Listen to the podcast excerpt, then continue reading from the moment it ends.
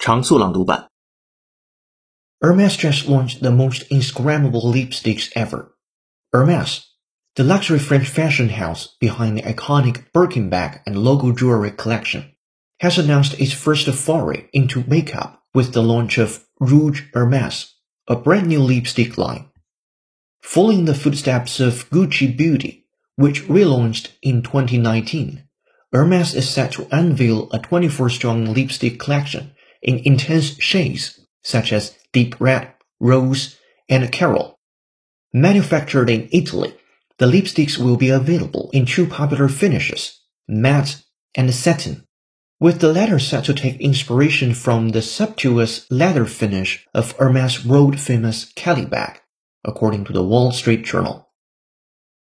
The table was laden with silver and gold, bearing the finest wines and most sumptuous foods. The table was laden with silver and gold, bearing the finest wines and most sumptuous foods. But Sony's latest foray into tape storage is anything but nostalgic.